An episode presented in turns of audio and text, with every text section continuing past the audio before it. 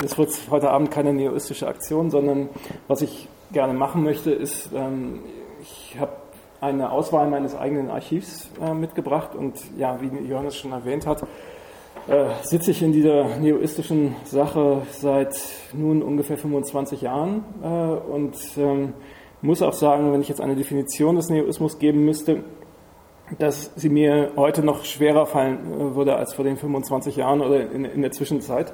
Ähm, ich möchte mich also dem, dem, ganzen Komplex und den ganzen Verwirrungen ähm, dessen, was Neoismus sein könnte, was seine Praxen sind, ähm, unsystematisch nähern, ähm, indem ich durch verschiedene Bilder, Videos, Audiodateien gehe und da die Verknüpfungen herstelle. Ähm, äh, ja, hiermit angefangen. Ähm, ich wollte eigentlich nicht his historisch äh, vorgehen, aber ähm, wenn es tatsächlich einen, einen historisch benennbaren äh, Anfang des Neoismus gab, so war das 1979 in Montreal in Kanada. Und zwar mit einer Aktion an einer Straßenecke, äh, der Sherbrooke Street und der McGill Street, wo sich ähm, äh, die damaligen ersten Neoisten, die wirklich eine lokale kleine Gruppe äh, waren in, in Montreal, äh, hingestellt haben, einen Stuhl installiert haben, an dem Stuhl äh, einen ähm, äh, ein, einen Mast befestigt und an diesem Mast dann ein Papier äh, mit dem Namen Neoismus, Neoism. Und wer immer sich äh, darauf setzt, setzen wollte, war der Neoist. Das war die, die Inauguration des Neoismus. das kann man im Übrigen auch ähm, in diesem Buch lesen. Das ist gleich ähm, die erste Aktion, die hier beschrieben wird. Ähm, und es wird empfohlen, diese Aktion zu wiederholen. Also wer immer sich heute auf diesen Stuhl setzen will, ist willkommen, sich auf diesen Stuhl zu setzen. Ähm, und ähm, es war, wurde genannt, Monty Kenson sits for a portrait. Also Monty Kenson sitzt Porträt auf diesem Stuhl. Und wer ist Monty Kenson?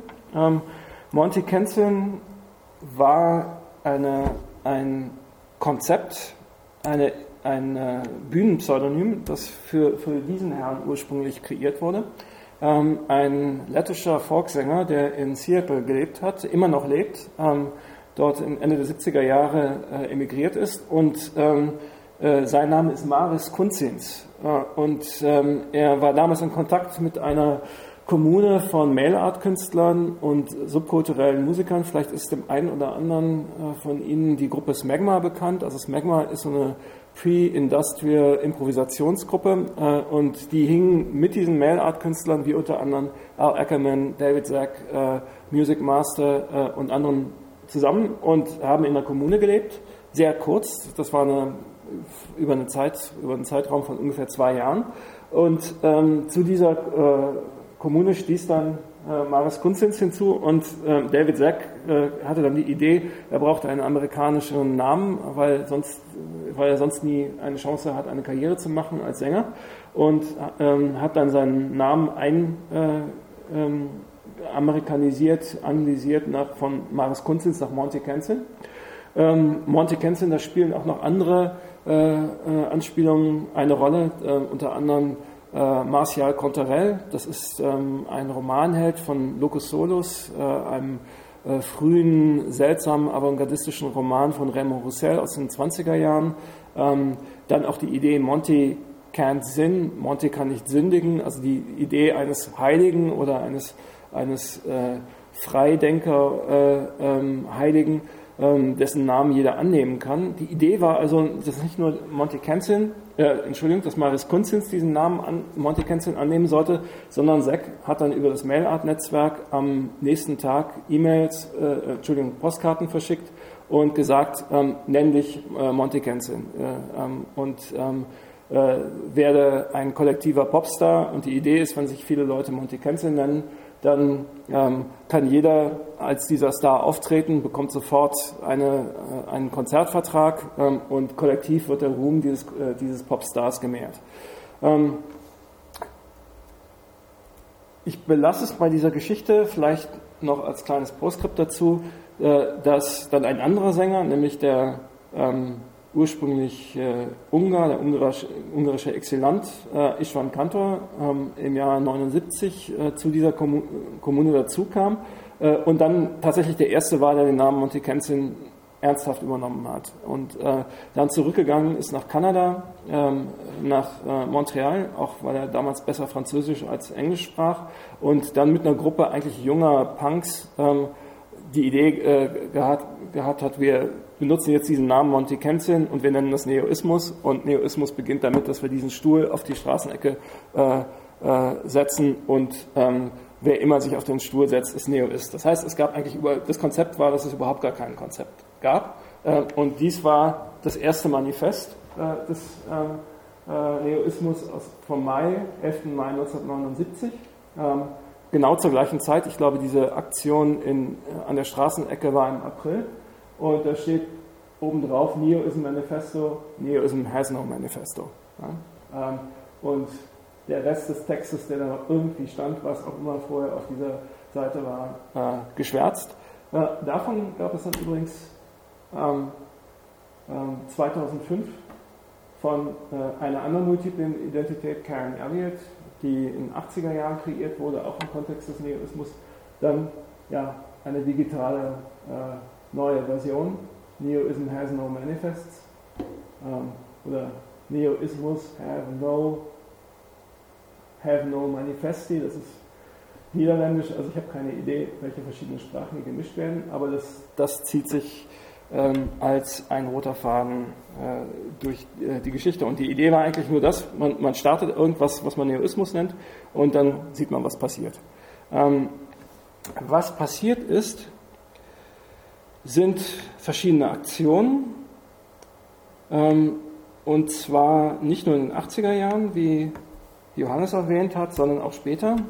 Dies war zum Beispiel im Jahr 2004 im Hamburger Bahnhof, dem Museum für Gegenwartskunst äh, in Berlin, ähm, wo ein Monty Kenzin sein Blut verspritzt hat, hier an die Wand. Und das ist damals auch gelandet auf einer äh, Skulptur von Paul McCarthy, die Michael Jackson zusammen mit seinem Affen zeigt.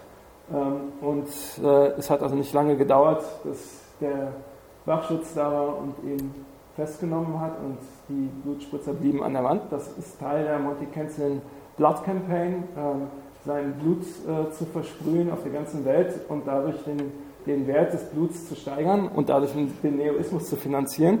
Ähm, äh, ja, dieser Monty Kenzin hat dadurch Hausverbot in sämtlichen äh, Museen der, äh, der Welt und ist dann allerdings zwei Jahre später ähm, zurückgegangen in den Hamburger Bahnhof und, ähm, nee, Entschuldigung, vier Jahre später, 2008, und da war eine Josef Beuys-Retrospektive. Und äh, es stand dort, äh, Beuys, die Revolution sind hier.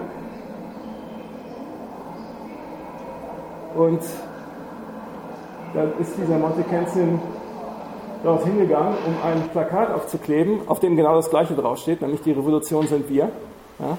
Aber eben nicht von den Kuratoren, nicht, nicht von, der, von dem Museum, sondern von ihm selbst. Ja, und das ist passiert.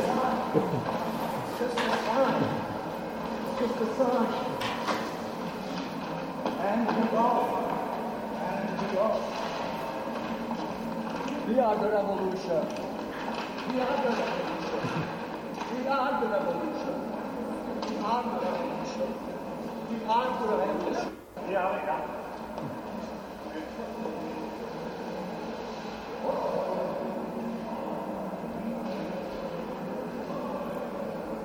So, wenn man, wenn man diese Sachen sieht, dann könnte man denken, ja, Neoismus beschäftigt sich in irgendeiner Weise mit Kunst oder hat was mit Kunst zu tun, ähm, setzt sich in, in, Beziehung zur Gegenwartskunst oder zu Avantgarden. Aber ich muss sagen, dass das manchmal nicht so eindeutig ist. Also zum Beispiel gibt es auch neuerdings seit, seit zwei Jahren einen... Ich bitte jetzt von der hedonistischen Internationalen Monty Kanzel hier auf die Bühne. Das war bei der Demonstration Freiheit statt Angst in Berlin. Die ist vielleicht einigen bekannt. Da ging es äh, gegen die Internetzensur äh, äh, noch im letzten Sommer von Ursula von der Leyen. Das war eine Großkundgebung, an der Piratenpartei und andere Netzinitiativen sich beteiligt haben. Und zu diesen äh, Initiativen gehört eben auch die mir relativ unbekannte Hedonistische Internationale, die ihren Sitz in äh, Berlin hat. Ja, und hier ist Monty Kenzin, der von der Hedonistischen Internationale. Hallo, liebe Freunde und Freundinnen der Freiheit. Wir sind nach gut einem Jahr wieder hier und wir sind diesmal noch mehr Leute. Äh, wir haben zusammen eine riesige Bewegung auf die Beine gestellt. Und wir sind besser organisiert als je zuvor. Und es sind verdammt viele, wenn ich hier nach hinten schaue.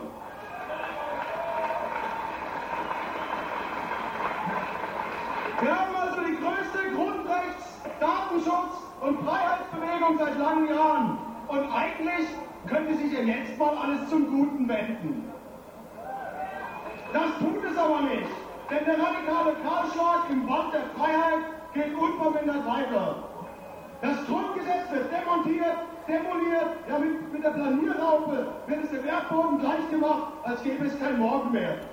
Ich stopp mal hier, also die Rede geht noch weiter, nur ungefähr eine halbe Stunde. Ja, Monty Kenzin von der Hedonistischen Internationale. Oder ähm, ähm, das ist also ein anderer Monty Kensing. Ähm, dann äh, gibt es aber auch eine Gruppe, von der ich auch keine Ahnung habe, wer dahinter steckt und womit das zusammenhängt. Also das, das ist alles noch die Beantwortung der Frage, weshalb ich heute noch weniger äh, als vor 25 Jahren weiß, was Neoismus ist. Die nennt sich Neosynthesis und äh, verbreitet diese unter anderem diese Videos im Internet.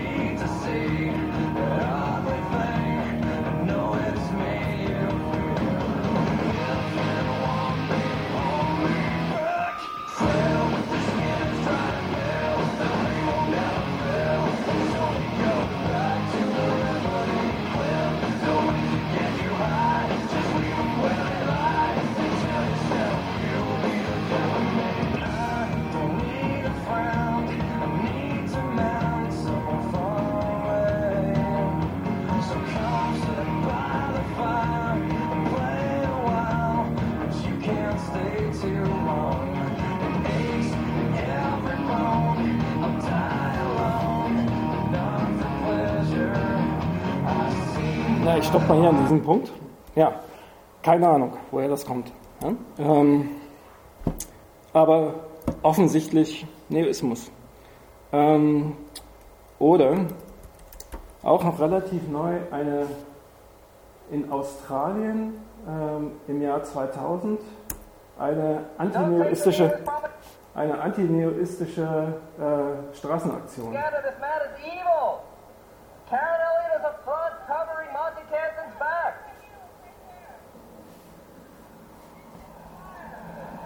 Thank you for being an anti-neoist.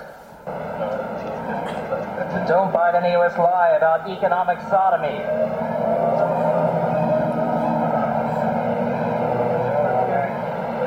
What makes you neoists think you have the right to stand out here and give out your pamphlets?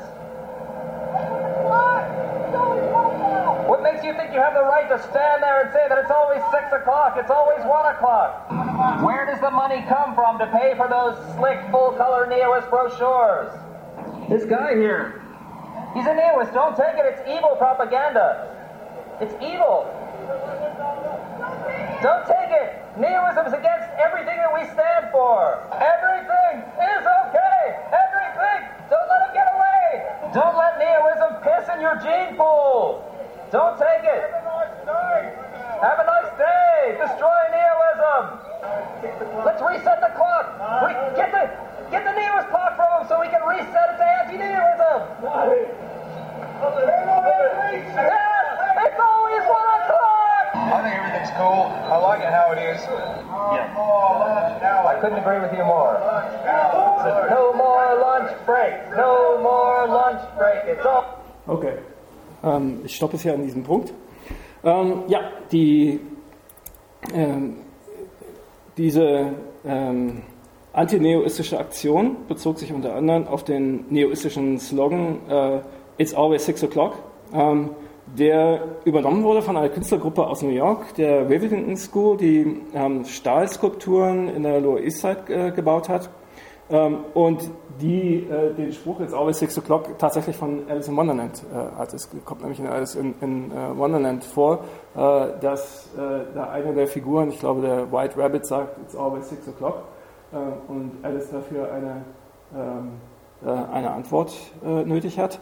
Ähm, nun, neben diesen Anti-Manifesten ähm, gibt es aber durchaus auch andere Manifeste. Äh, wenn ich jetzt den, den, historischen Anfang des Neoismus äh, auf 1979 datiere, dann stimmt das wiederum auch nicht. Und das ist wiederum ein Zeichen meiner, meiner Unsicherheit, über dieses Thema zu reden oder feste Aussagen zu machen. Dies hier ist eine Seite aus dem ähm, Buch ähm, äh, von, von, versammelten Satiren des amerikanischen Autors Franklin äh, P. Adams. Und das ist 1924 erschienen. Und äh, in diesem satirischen Gedichtband gibt es auch ein Gedicht, das nennt sich The Neo-Neoism. Ähm, und das ist eine äh, Parodie auf damals moderne Lyrik. Also es wird eine zeitgenössische Lyriker, amerikanische Lyrikerin Amy Lowell äh, zitiert und äh, dann schreibt Adams darunter, I have been paying attention to the various movements in art, in fiction and poetry particularly. Most of them I am unable to imitate, even if I care to do so. Some of them are sincere, most of them are phony. Also was, was Neo, Neo, Neoism oder Neoism hier war, war einfach schlicht eine, eine Parodie von von den damaligen Avantgarden, von den Kunstismen, den verschiedenen äh, Ismen von, wie Futurismus, Kubismus, Fauvismus etc.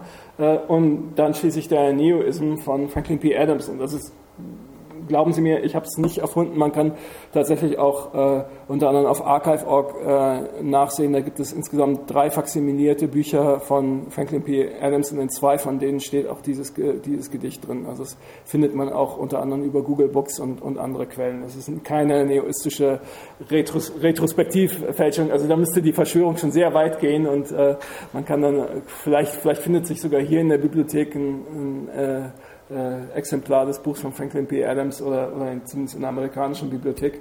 Also das ist nicht etwas, was ich jetzt hier äh, manipuliert oder gefälscht habe. Ähm, ähm, wenn ich nun ähm, genauer, äh, wenn ich versuche wegzukommen von einer Bestimmung der historischen Ursprünge oder einer Definition des Neoismus und mehr zum Thema dieses Vortrags, nämlich Netzwerkneoismus und auch dem Kontext dieser Leserei, ähm, dann finde ich diese zwei Seiten am interessantesten. Und zwar ist das auf einer Dokumentation über sogenannte Apartment Festivals. Ich komme zu diesen zwei Seiten gleich wieder zurück. Was, was waren unter anderem ähm, äh, Apartments Festivals? Ich gehe mal hier schnell vor in meiner in meiner Liste. Ähm, die ersten öffentlichen Aktivitäten der neoistischen Gruppe in Montreal bestanden darin, ähm, ähm, Festivals zu organisieren, ähm, man könnte sagen aktionistische Festivals, medieninterventionistische Festivals, die in Privaträumen stattfanden.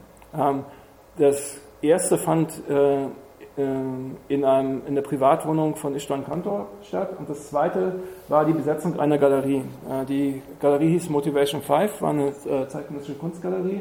Und ähm, die damalige Gruppe aus äh, Montreal ist in diese Galerie illegal eingezogen und hat sie fünf Tage lang Tag und Nacht besetzt ähm, und da eine Art von Videoinstallation gemacht. Und das ist die Dokumentation davon. Also hier sieht man ein Daniel ist in der Sprechblase It was very nice to see you and talk about revolution. Und hier sieht man so ein paar Eindrücke, Fotos von dieser, dieser Galeriebesetzung. Ähm, das ist aufgenommen auf einem späteren ähm, neoistischen Festival 1985 in Ponte Nossa, das ist in der Nähe von Bergamo in Norditalien, äh, das in einem ähm, Studio stattgefunden hat ähm, eines italienischen Mailart-Künstlers, ähm, äh, Emilio Morandi.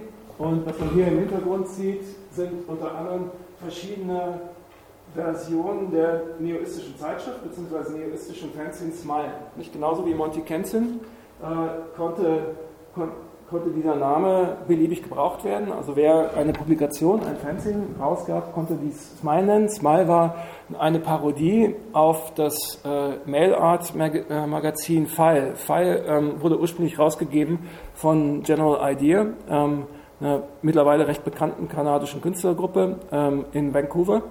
Ähm, und ist die, das File Magazine ist mittlerweile komplett als Reprint bei Ringier erschienen vor zwei Jahren. Äh, man findet es auch in den meisten Kunstbuchhandlungen. Das ist so ein, so ein Wälzer mit äh, zwölf verschiedenen Bänden. Ähm, File war, war, seinerseits eine typografische Parodie des Life Magazine, also dieser äh, populären amerikanischen äh, Illustrierten und einfach ein Anagramm des Wortes, also mit L und F vertauscht. Ähm, und es gab eben im frühen Neoismus ähm, einen starken Bezug auch zur Mailart. Wenn man sich ähm, die frühen Fallnummern im Reprint durchliest, dann tauchen dort genau die Namen auf von den Leuten, die in dieser Kommune in Seattle waren. Also wie David Zack zum Beispiel. Also David Zack, der diesen Monty Kenson-Namen erfunden hat und als multiplen Namen definiert hat, äh, taucht als regelmäßiger Korrespondent und Beiträger in diesen frühen äh, Fallnummern auf. So ist es gewissermaßen hier wieder zurückgebogen worden.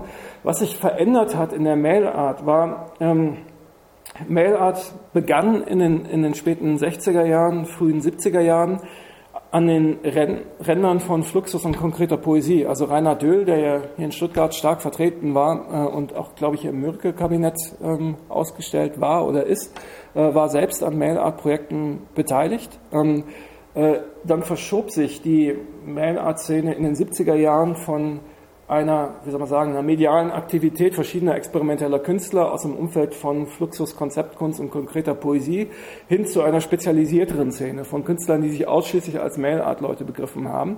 Äh, dazu gehörten damals auch General Idea in Kanada. Ähm, und im Fall war auch der, das Beispiel einer Zeitschrift, die eigentlich ausschließlich an diese Mail-Art-Community gerichtet war.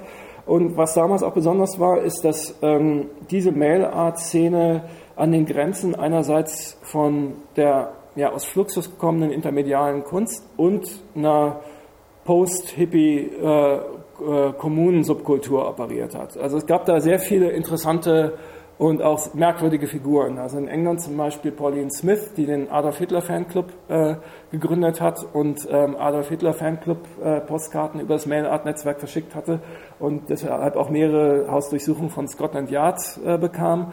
Es gab auch jemanden wie zum Beispiel Genesis P. Orridge, ähm, ähm, der heute bekannt ist ja, als einer der Begründer der Industrial Music, ähm, äh, Mitglied von Throbbing, Gründungsmitglied von Throbbing Gristle und auch Transgender-Performer, äh, der ein ähm, äh, enger Korrespondent war auch von Al Ackerman, also Al Ackerman, ein weiterer der, wie soll man sagen, Gründungsneoisten oder Frühväter, die von der Mail-Art-Szene den Neoismus mitgeprägt haben. Es gibt etwa von Throbbing Gristle diesen Song äh, Hamburger Lady, ähm, der basiert einfach auf einem, äh, auf einem Brief, den, einem Mail-Art-Brief, den Ackerman damals Genesis P. Orridge äh, geschrieben hat. Das ist einer der bekanntesten Throbbing Gristle äh, Songs. Ähm, und ähm, ähm, oder es gab auch jemanden wie, wie Crowbar Nessel, ähm, ein Amerikaner, der Anarchist war, äh, Drogenhändler und Rausgeber eines Mailart-Magazins, äh, äh, in dem Leute wie Ackerman und Zack auch äh, publiziert haben. Zack war selber auch Begründer einer sehr obskuren Studienkommune in Monte Capano in äh, Italien, äh, Anfang der 70er Jahre. Und wenn man ins Internet geht und äh, nach Monte Capano sucht, dann findet man dort eine ganze Website von ähm, die gemacht ist von den Leuten, die damals als seine Studenten äh, mit nach Italien gegangen sind und an dieser Studienkommune teilgenommen haben. Und ähm, das war im Jahr 1973 oder 72 und ähm, Zack war damals noch Professor äh, für Kunst an einer äh, kalifornischen Kunsthochschule und es waren hauptsächlich seine Studenten, die dorthin gingen. Was sie nicht wussten, ist, dass Zack mit ihnen damals ja im Prinzip so eine Art Lebensexperiment veranstaltete. Also er kam selbst völlig ähm, äh, pleite nach äh, Italien ähm, und behauptete drei Monate lang nonstop auf LSD gewesen zu sein äh, und hat dann auf diesen LSD-Trips äh, verschiedene ähm, Experimente gemacht, hat seine Studenten unter anderem, äh, ich weiß nicht, auf eine eine Demonstration geschickt, wo sich Faschisten und ähm, Linksradikale in Italien gegenseitig verprügelt haben und seine Studenten waren dann mittendrin. Also er hat all diese seltsamen Psychoexperimente mit denen gemacht und die auf dieser Website berichten diese äh, Studenten dann auch, ja, wie das irgendeine transgressive Erfahrung für sie war, aber es auch nie so ganz klar war, ob das Ganze ein, ein gigantischer Hoax war und, und Zack sie eigentlich nur ausnehmen wollte, weil er die ganze Zeit äh, sie darum gefragt hat, ihm Geld zu bezahlen, äh, um, um äh, angeblich um die Miete zu bezahlen, aber wahrscheinlich um seine Drogentrips zu bezahlen und außerdem seine äh, diversen Kindern aus, aus insgesamt drei Ehen. Ähm, ähm, da sind auch auf der Website dann auch äh, äh, ja, Zeugenberichte von seinen Kindern, die zum Teil ihn nie gesehen haben oder kaum gesehen haben in ihrem ganzen Leben. Äh, er hat fast alle seine Kinder nach ähm, Figuren aus dem Buch Wizards of Oz benannt, also die hießen äh, Seke, Slap und Happy unter anderem. Ähm, und man muss sich also das so vorstellen, dass dass äh, äh, so jemand wie Serke einfach so eine Borderline-Figur war aus dem Kunstbetrieb. Er hat selber, ja, er war Kunstprofessor, ist aber dann im Zuge der Hippie-Bewegung, hatte sich da ausgeklinkt, ähm, hat ab und zu für Art in America geschrieben, hatte in, äh, für Art in America auch den Artikel Mail Art geschrieben im Jahr 1972, der damals so, so etwas wie Initialzündung für eine eigenständige Mail Art-Szene war. Ähm, und, äh, und sich dann eben auch an Fall beteiligt und hatte einen Lebensstil, dass er in einem Wohnwagen in, den, in Kanada und den USA herumgereist ist, eigentlich immer auf der Flucht äh, vor, vor seinen Geldgebern und vor, vor seinen äh, äh, Schuldnern. Ähm, und weil er seine Rechnung irgendwann nicht bezahlen konnte. Also irgendwann, wenn, wenn ihm dann mit Zwangsräumung gedroht wurde, ähm, ähm, ist er dann in seinen Karawan gestiegen und ist, ist äh, zur, zum nächsten äh, Ort gefahren.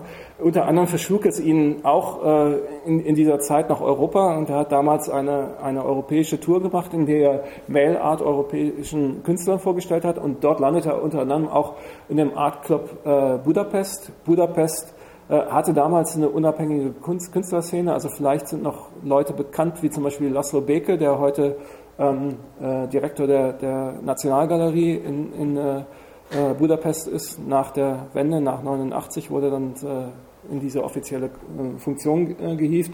Oder auch der Experimentalfilmemacher Gabor Bodi und eben auch Istvan Kantor, der damals der, angeblich der ungarische Bob Dylan war, also ein Volkssänger und abgebrochener Medizinstudent.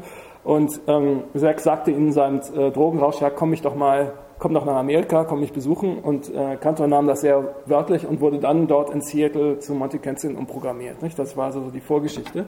Naja, und hier sehen wir also, wie, wie dann sich aus, aus Kantors Montrealer Zirkel die, die Apartment-Festivals generiert haben. Die sind dann übergeschwappt nach, nach Europa. Äh, und aus Pfeil wurde dann Smile, das multiple, äh, die multiple neoistische Zeitschrift. Da habe ich auch ein paar Abbildungen. Ähm,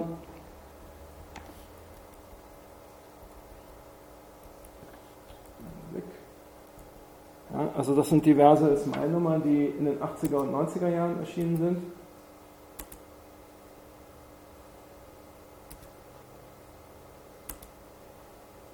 Ja. Und diese Slogans, die sind natürlich, sind natürlich äh, äh, signifikant für den Neoismus als Ganzen. Also Individuality collectively realized and abandoned.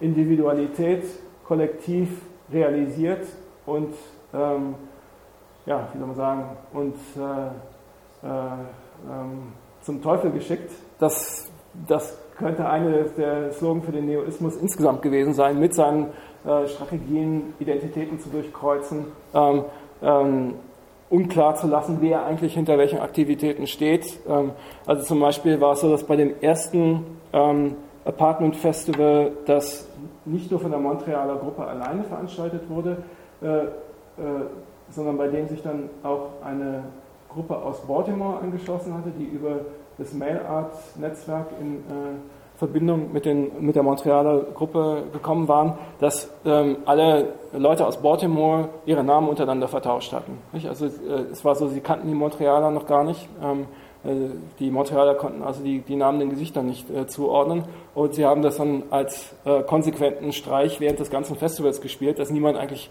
äh, wusste, wer da unter, unter welchen Namen partizipierte. Ähm, die Idee ähm, dieser Apartment-Festivals, die in privaten Wohnungen stattfanden, äh, war natürlich sehr stark auch von der osteuropäischen Underground-Kunst äh, beeinflusst. Ja, es waren auch sehr viele Osteuropäer ähm, beteiligt in, in, äh, in Kanada, die selbst Exilanten waren.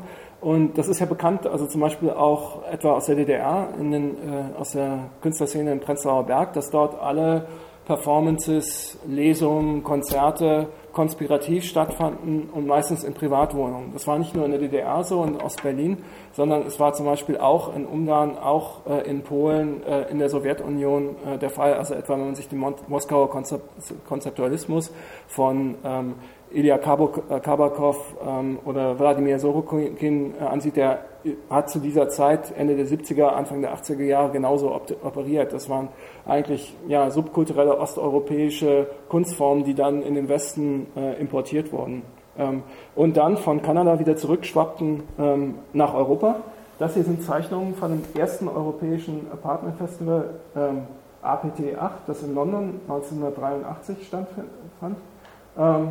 Und äh, an dem Pete Horobin ähm, maßgeblich als Organisator beteiligt war. Ähm, eine der Aktionen, die dort stattfand, war der sogenannte Neoist Guide Dog. Ich versuche ihn mal zu finden.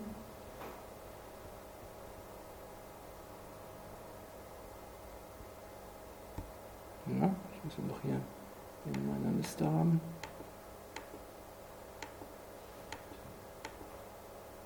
Ja, das ist auch ein anderes Bild äh, von dem Londoner Apartment Festival. Andere, ein anderes neoistisches Ritual war, einen Fisch auf dem Markt zu kaufen, aufzuschlitzen ähm, und ihn dann als ähm, Hut zu tragen. Eine, eine weitere Zeichnung ähm, aus, von, von Pete Hogan. Ich fürchte, dass ich dieses Bild. Ach, hier habe ich es. Ja. Das fand auch während des äh, Londoner Apartment Festivals statt, eine Aktion von dem Baltimore äh, Neoisten äh, Convenience und seiner Freundin Gail Litfin. Gail war Diabetikerin und halb blind, äh, und zwar so stark sehbehindert, dass sie auch Anspruch hatte, äh, um in öffentlichen Nahverkehrsmitteln kostenlos äh, zu fahren.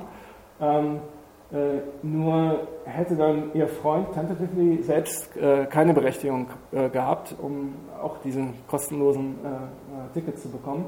Ähm, es ist allerdings so, dass im Londoner Nahverkehrssystem ähm, Blindenhunde auch kein Ticket zu lösen haben, weswegen tentatively sich dann also die Hundemaske gekauft hat und als Geld ähm, Blindenhund auf dem Bus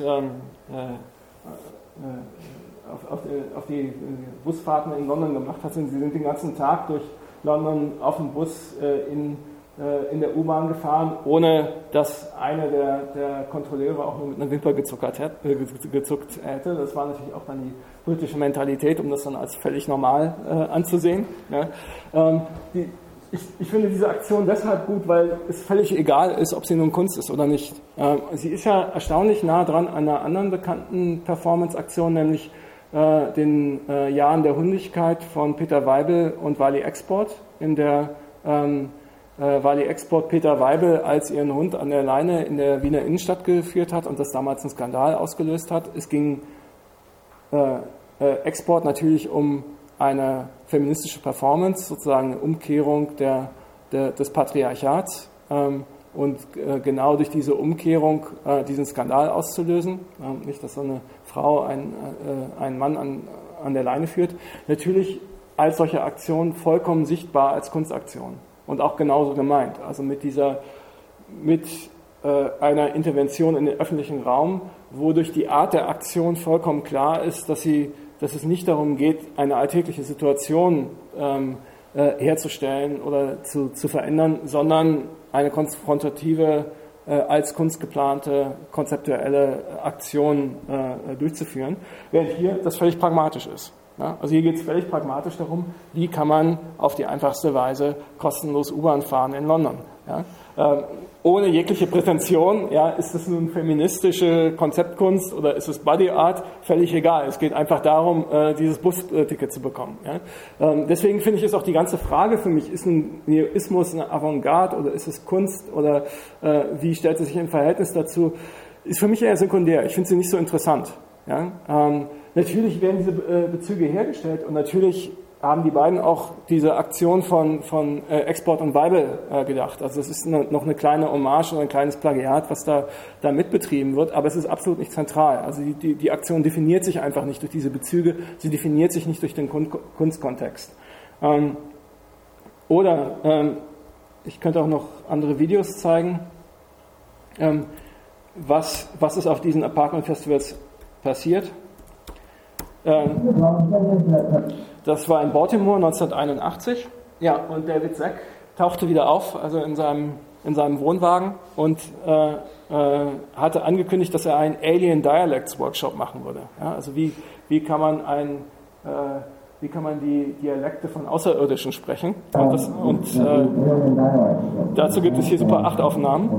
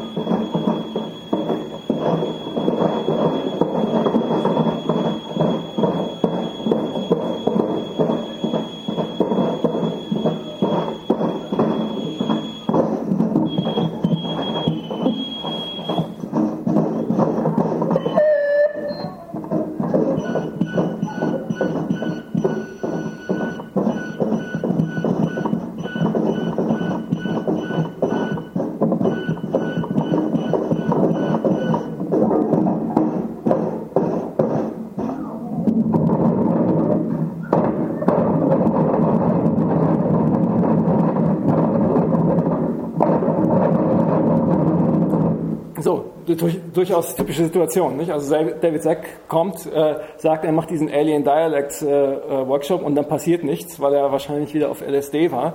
Und äh, dann wurde eben in dieser Situation improvisiert, ja, so wie wir es jetzt auch hier auf dem Soundtrack hören. Äh, was später im selben Festival stattfand, ist, dass ähm, hier, das war eine Aktion, um spontan ein, äh, ein Gender-Fuck-Film zu machen. Also die Idee war, eine Art queeren äh, Camp-Film zu machen, aber ganz einfach mit einer Kamera, die dort installiert war und äh, die immer in periodisch Filmaufnahmen machen würde und die Leute mussten einfach dort in diese, in diese Ecke gehen und dort äh, agieren. Und das, was in der Echtzeit aufgenommen wurde, was war dann dieser Film.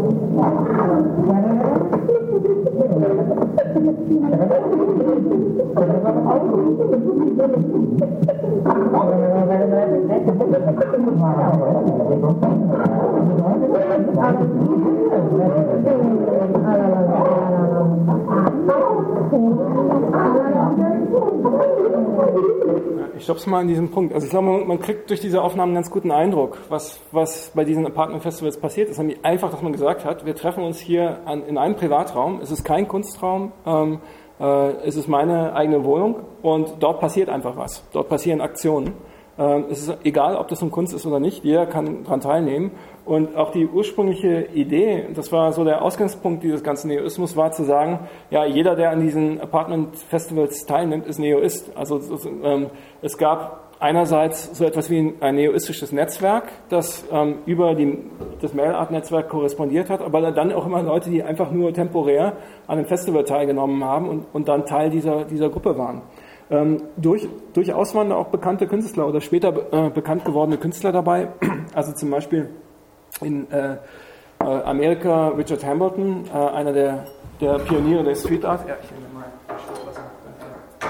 äh, einer der, der, Pioniere der Street Art, der dann später dadurch bekannt wurde, dass er Phantomzeichnungen von, ähm, äh, von Mordopfern, also diese klassischen FBI-Kreide, Kreideumrisse von, von Körpern äh, als Street Art in, in, den Straßen von New York gezeichnet hat. Ähm, oder auch ähm, äh, Jack Smith, bekannter Underground-Filmemacher, hat beim neoistischen Apartment Festival im Jahr 1988, nee, Entschuldigung, 19, ja, 1989 teilgenommen. Ähm, in Deutschland etwa in Würzburg der äh, Maler Blada W. Heilmann oder wenn wir hier vor, vorhin auf dem allerersten Apartment Festival Foto, das ich gezeigt habe, gesehen haben, ähm, ist der später als Möbeldesigner und Super 8 Experimentalfilm bekannt gewordene Stiletto. Ne? Also der ist bekannt geworden durch ein Designobjekt, nämlich ein, ähm, äh, einen äh, Einkaufswagen zum Sessel umzubauen. Das war so eines der ikonischen neuen Designobjekte der 80er Jahre es gibt unter anderem im Merve Verlag dieses Buch von äh, Christian Borngräber, Neues deutsches Avantgarde-Design. Da ist auch äh, dieses Werk prominent verewigt. Ähm, aber wir sehen hier Stiletto in Ponte Nossa einfach als Teil dieses, dieses aktionistischen äh, Kollektivs. Ähm, weitere Bilder von, von ähm, Apartment Festivals, ja, ein ist, haben sich einfach über die Zeit durch, durch die Zunahme von diesen, diesen äh, Festivals bestimmte Rituale eingebürgert. Ähm, hier auf dem Foto sieht man Graf Haufen, der heute ja, damals Kassettenlabelbetreiber äh, war, heute äh, Eigentümer der, der Programmvideothek Videodrom in Berlin, äh, bei einer rituellen Haarschneideaktion. Also es wurden auf allen neoistischen Festivals immer kostenlose Haarschnitte angeboten. Ähm, und Data Cell ähm, ist ein Konzept, das auch dann in den europäischen Neoismus einfloss, über das ich nachher noch ein bisschen mehr erzählen werde, auch mit einem Video. Ähm, das war ein, ein Prä-Apartment-Festival, das von dem Künstler Peter Belo in Würzburg veranstaltet wurde, 1982. Ähm, auch da fanden ähm, kostenlose Haarschnittaktionen statt, wie man hier sehen kann auf dem Foto, ein bisschen undeutlich. Ich hoffe, man kann es einigermaßen erkennen. Das hatten wir gesehen. Ähm, ja, das war eine der, der letzten großen neoistischen Kollektivfestivals in Berlin, das Neoist Department Festival 2004. Ähm, hier unter anderem mit einem Himmel-Hölle-Hüpfspiel. Ähm, äh, Tentatively a Convenience auf dem äh, 8. Neoistischen Festival in London 1984 mit den Fragezeichen als Haarschnitt äh, und später, danach entstanden erst mit äh, seiner Kopftätowierung. Das ist ein auf den Kopf tätowiertes Gehirn. Ähm, wenn man genau hinguckt, dann sieht man, dass es in Rot und Grün äh, tätowiert ist. Also die Idee ist, es ist 3D. Und wenn man sich eine anaglyphische 3D-Brille, Rot-Grün-Brille äh, aufsetzt, dann sieht man auch das Gehirn in 3D herausspringen. Also ich habe es probiert, bei mir hat der Effekt nicht so gut funktioniert. Ich, glaube, dass es ein bisschen schwierig ist, das als Tätowierung gut hinzukriegen. Ähm, oder dies war eine Aktion während eines frühen neoistischen Apartment Festivals äh, in, äh, äh in äh, Montreal, äh, wo es eigentlich einfach darum ging, Propaganda erst für dieses Festival zu machen. Und das taten Tentative Convenience und, ähm, und äh, Eugenie Vincent, die damals professionelles Fotomodell war, unter anderem auf dem Cover von The Face erschien und später in dem Film I Shot äh, Andy Warhol mitgespielt hat, ähm, äh, indem sie sich auf, die, äh, auf Autos gebunden haben. Ähm, und das hieß Neo is Seatbelt äh, Violation. Ähm, äh, es war Teil einer Aktion, wo ähm, die Besucher des Festivals erst in ein Haus gehen mussten und dort Eintritt bezahlen mussten, genau wie hier auch. Und dann fand die Aktion auf der Straße statt. Also sozusagen, wer, wer Eintritt gezahlt hat und in das Haus gegangen war, hat, war also doppelt im Pech, hat erstens Geld dafür ausgegeben und zweitens ist dann auch noch schlechter gesehen, nämlich nur durchs Fenster, als die Leute, die gleich auf der Straße geblieben waren. Nicht? Also solche kleinen äh, äh, Streiche wurden da ständig gespielt. Ähm, und ja, und dann ging es auch einfach darum herauszufinden, äh, würde dies dazu führen, dass die, die äh, Performer verhaftet würden, weil sie sich eben nicht an die Anschnallregeln äh, halten. Also ein äh, einfaches Praxisexperiment. Hier sind noch weitere Fotos von neoistischen, frühen neoistischen Festivals, dies hier in New York, die ich einfach mal unkommentiert lasse. Ähm, also hier sieht man noch einmal eine, eine variierte äh, von, von Thomas Schmidt, der in den 60er Jahren ähm, Wasser ähm, von äh, einer Flasche zur nächsten gegossen hatte in, einer 24, in einem 24-Stunden-Marathon, bis, bis schließlich alles äh, Wasser vergossen war. Äh, hier wurde das Ganze nochmal mit Feuer gemacht. Ähm, was auch zu diesen theatralischen Qualitäten der, der neoistischen Aktionen dazugehörte. Nicht? Also auch, auch wie zum Beispiel der Fischhut oder die brennenden Bügeleisen, von denen wir vielleicht später noch mehr sehen werden. Ähm, hier ist, ist das Plakat des äh, Ponte Nossa Festivals, das äh, in den 80er Jahren in Italien stattfand. Hier ist ein Foto der frühen Montrealer Neoisten. Ähm, ja, man sieht auch schon, welche Patina das hat. Also man sieht, dass es ein altes Foto ist, dass das jetzt nun beinahe schon äh, 30 Jahre alt ist. Äh, und hier sind ähm, ja, Fotokopien von Fotos des ähm, Festivals in Ponte Nossa. Also man sieht, es hat damals richtig auf dem auf dem äh, Dorfplatz stattgefunden und mit diversen Aktionen, die dann auch tatsächlich von einem breiteren Publikum verfolgt wurden. Ähm ich will jedoch zurückkommen zu meinem Ausgangspunkt, nämlich habe ich mich jetzt wieder in einer längeren Abschweifungsschleife befunden von, ähm, von diesem Text. Und zwar dieser Text erschien 1981 in einer in einer fanzinartigen Publikation, uh, What is uh, a, a, Apartment Festival? Ähm, eine Erklärung genau dieser Apartment Festivals, die ich jetzt in der Retrospektive äh, unter Betrachtung von, ähm, von Videos und Bildern versucht habe. Ähm, und hier ist die Erklärung. The apartment festivals are usually one-week events with various activities such as conferences and performances But the main purpose of these friendship gatherings, drills, habitation maneuvers is to create a simple and uh, comfortable situation for personal meetings between the concerned collaborators. Ja, also wie könnte man das übersetzen ins Deutsche? Man könnte sagen, ja, es geht äh, in der Tat um Konferenzen und Performances, was man eigentlich auch aus, aus dem Kultur- und Kunstbetrieb kennt, aber eigentlich sind es mehr ähm, ja, Freundschaftsveranstaltungen oder Drills, also ähm, ähm, soll man sagen, Abrichtungen ähm, oder ähm, Verhaltensexperimente, ähm, die, äh, in denen es darum äh, geht, bestimmte einfache Situationen für die persönlichen Treffen zwischen den äh, Beteiligten zu schaffen. Ähm, deshalb steht auch drunter, the Abfests are neither performance art nor installation festivals. Ja, also ich denke mal auch bei solchen Aktionen wie etwa dem Neoist Guide Dog, also dem Blindenhund, ist es klar, es geht, geht da nicht um Performancekunst, sondern es geht tatsächlich um diese behavioristischen Experimente, diese Verhaltensexperimente äh, und auch Installationen, ja, darum geht es nicht. Also selbst wenn wir diesen Raum sehen mit den, mit den, den Smile, äh, vergrößerten Smile-Covers, es geht nicht darum, dass es irgendwie eine Kunstinstallation ist, sondern es geht darum, ähm, dass hier eine, eine kollektive Praxis ähm, verhandelt wird oder sichtbar wird.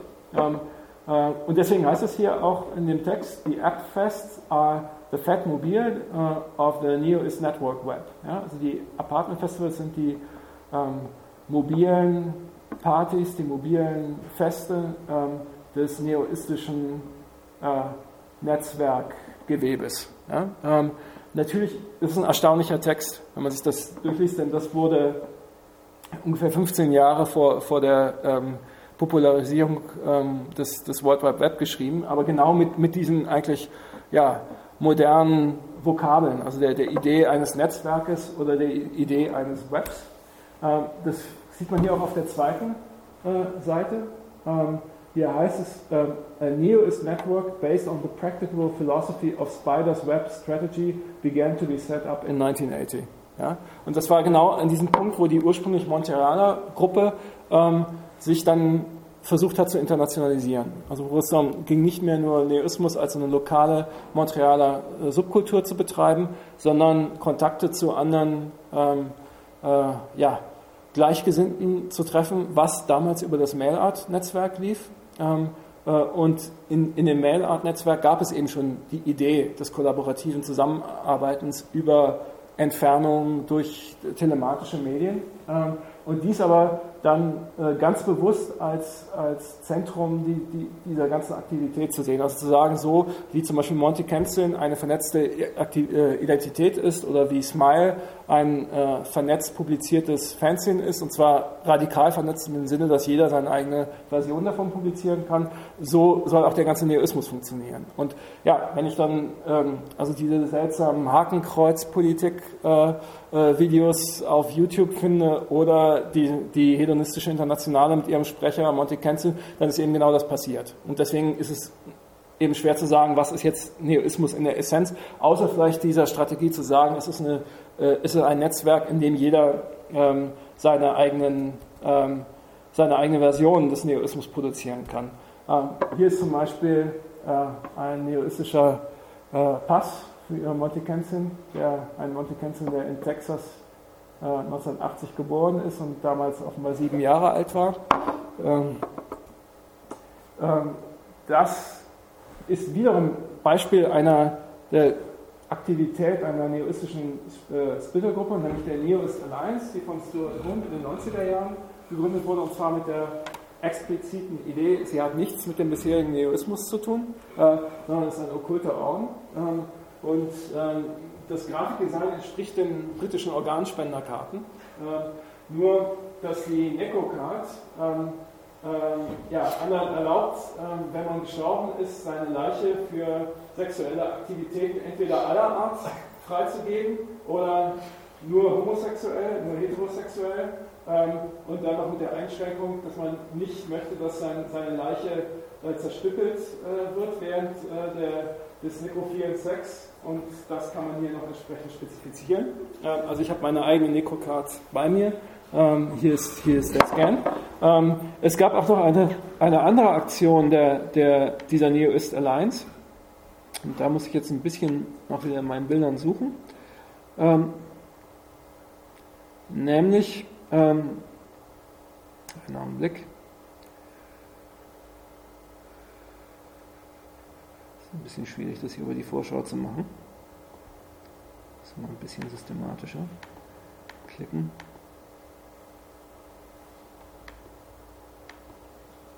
nämlich in Brighton 1994, hier habe ich es. Ähm, und zwar fand 1994 ein Konzert äh, statt von äh, Karl-Heinz Stockhausen.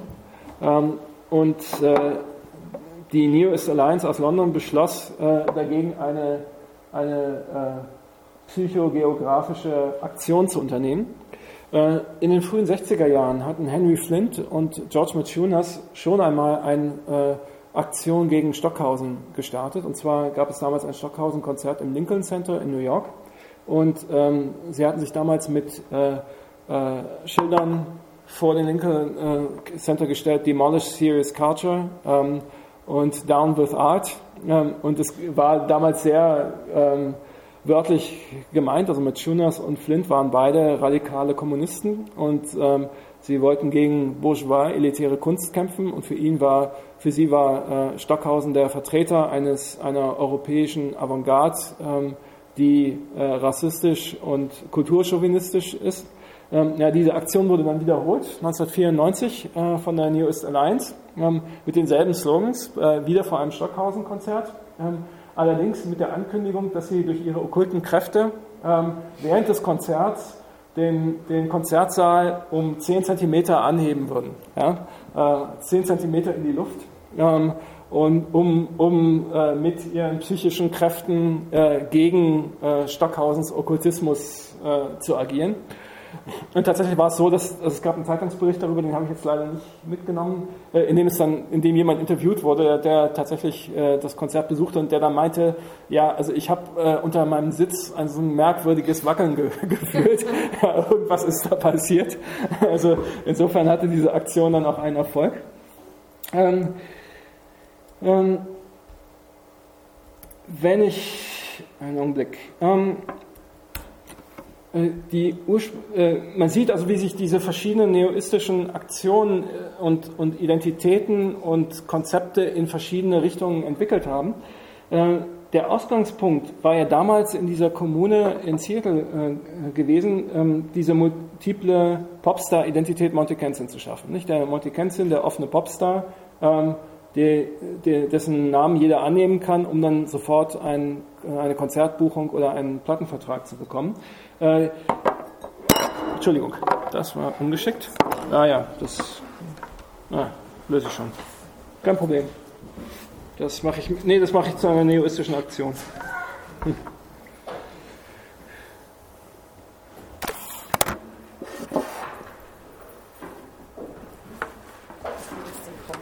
sollte man ja vielleicht. Ja, aber ich glaube, der wird das überleben. Danke. Das schnell. Hm? schnell. Hallo. Hallo. Und ich, ich habe leider abgemacht für ein äh, du musst wieder. Da ja. Vielleicht nachher Danke. oder sonst beim nächsten. Gut. Danke. Danke. So. Danke. Ja, also das war jetzt die, die unbeabsichtigte neoistische Kollektivaktion. Ich danke allen Mitwirkenden. Ähm,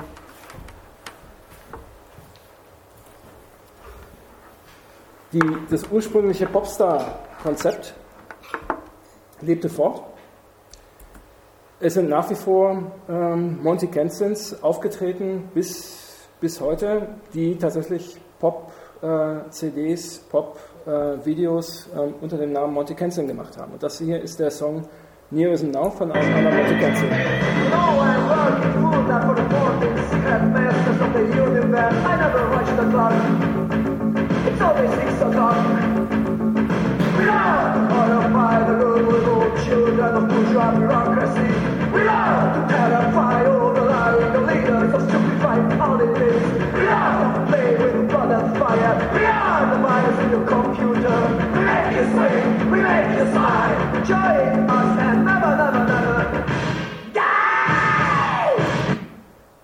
Unterbrechen wir hier an diesem Punkt.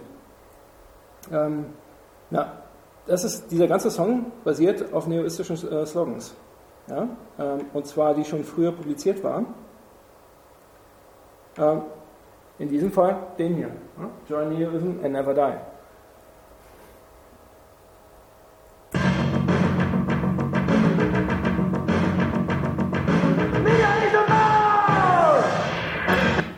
Ein anderer neoistischer Slogan. Dazu muss ich ein bisschen hochgehen.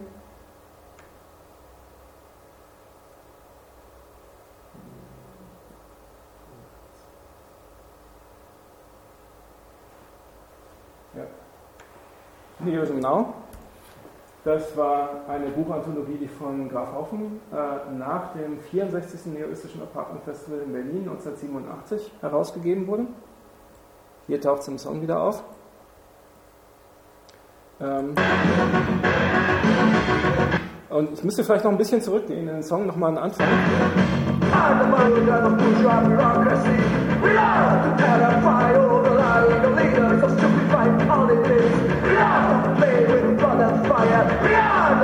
We are to play with blood and fire, das haben wir schon gesehen, also die Blutaktionen und die Feueraktionen. We are the virus in your computer. Ja, äh, dieser, dieser Song ist von 89. Das war erstaunlich früh und das bezieht sich auf dies hier. Ähm, das war der, ähm, einer der ersten Personal Computer Viren, äh, programmiert von Richard Brandau, ähm, der auch äh, Teil der Montrealer neoistischen äh, Gruppe war und gemeinsam mit, dem, mit Boris Vanovic, der der Gestalter all dieser, ähm, dieser computergrafischen Slogan-Stickers war, die wir hier gesehen haben. Ja? Äh, die beiden haben gemeinsam ein äh, frühe Computerzeitschrift MacMac rausgegeben, also für, für die damals gerade neu herausgekommenen äh, Macintosh-Computer. Und mit ihrer, damals war eine Jahres-Floppy-Disk dabei und da war ein extra programmierter Virus drauf. Ähm, und das ist also der Bildschirm, den der Virus angezeigt hat. Richard Brandau, Publisher of MacMac, and its entire staff would like to, to take this opportunity to convey the universal message of peace to all Macintosh users around the world. Ja, was Sie damals als, also explizit auch in einem Interview als eine neoistische Aktion deklariert haben. Dies hier ist ein, Zeit, eine, ein Zeitungsartikel aus der New York Times. Also es war damals ähm, zog weite Kreise, weil nämlich eine der Softwarefirmen, die diese Jahresgaben äh, Diskette intern gebraucht haben, äh, war äh, Macromedia. Ähm, äh, und Macromedia ähm, äh, hatte dann diesen Virus auf einen der ersten Programmdisketten von äh, Director, äh, Macromedia Director verteilt. Also wenn man sich damals als Macintosh ähm, Benutzer die Macromedia 1.0, äh, äh, Macromedia Director 1.0 gekauft hat, dann war da dieses Virus da drauf. Und deswegen wurde es dann zu, einer, ähm, zu einem Politikum. Äh, und darauf bezieht sich diese, diese Zeile hier in dem Song We are the virus in your computer.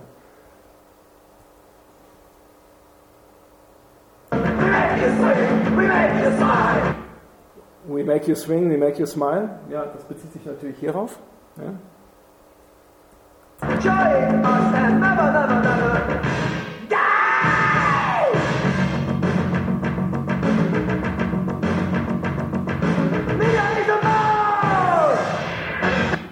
Ich stopp mal hier an diesem Punkt. Ähm, was man hier auch sehen kann, ist natürlich, äh, also Ishan Kantor, der dieses Video gemacht hat, seine, seine Obsession mit osteuropäischer kommunistischer Propaganda. Ja? Ähm, also die, diese Imitation eines, eines Ceausescu äh, äh, oder Brezhnev-Stils, das hier sehr, sehr deutlich ist.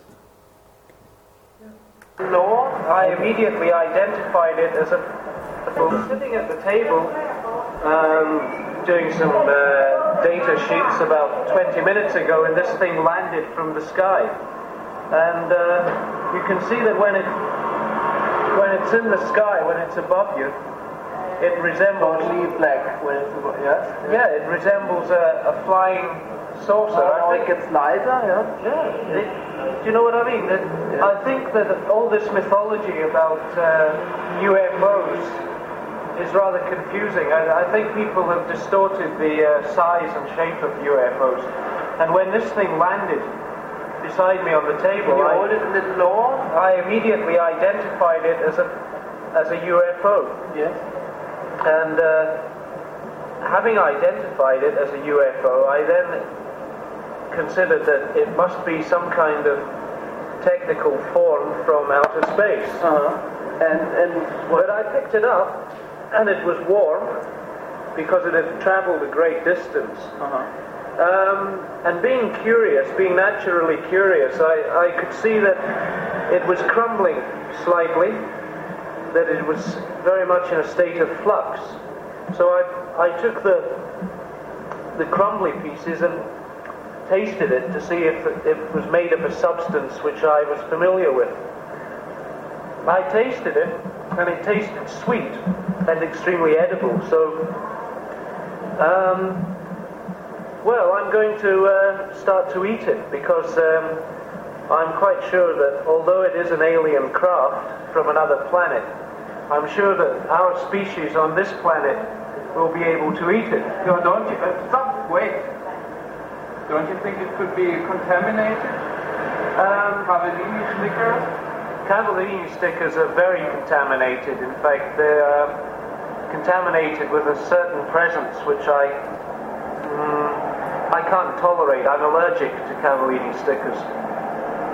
But, uh, ich muss noch erklären, Achille äh, Cavellini war ein äh, relativ bekannter italienischer Mailart-Künstler, der sich einen Namen in der Mailart dadurch gemacht hat, dass er Industrieller war, viel Geld hat und einfach end, endlos äh, ähm, Propagandamaterial über sich selbst publiziert hat. Unter anderem eben diese Sticker, die in den runde Aufkleber in den äh, italienischen Nationalfarben ähm, ähm,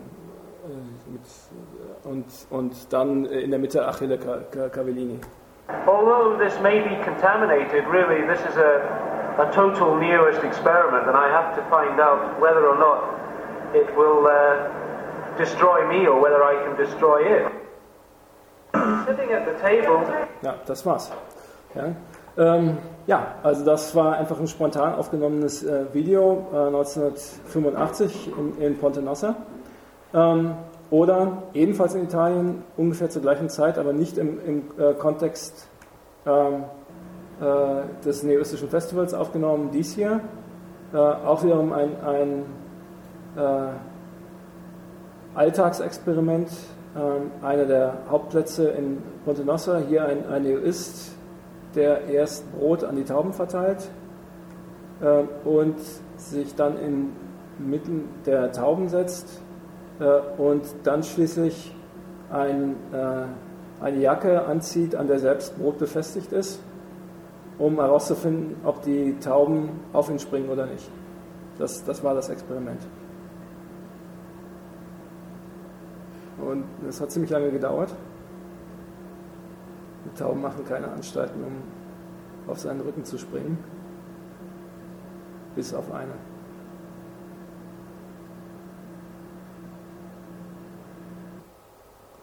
Ja, das war's. Ich stoppe hier.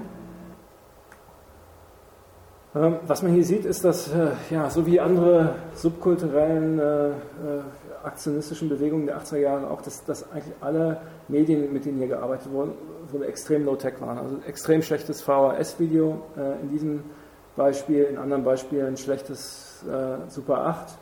Ähm, ähm, ein, was man wiederum bei den Bildern sieht, ja, ähm, 8-Bit Computerästhetik. Ich muss jetzt mal sehen, was hier für ein Programm installiert ist, um, um die Bilder anzusehen.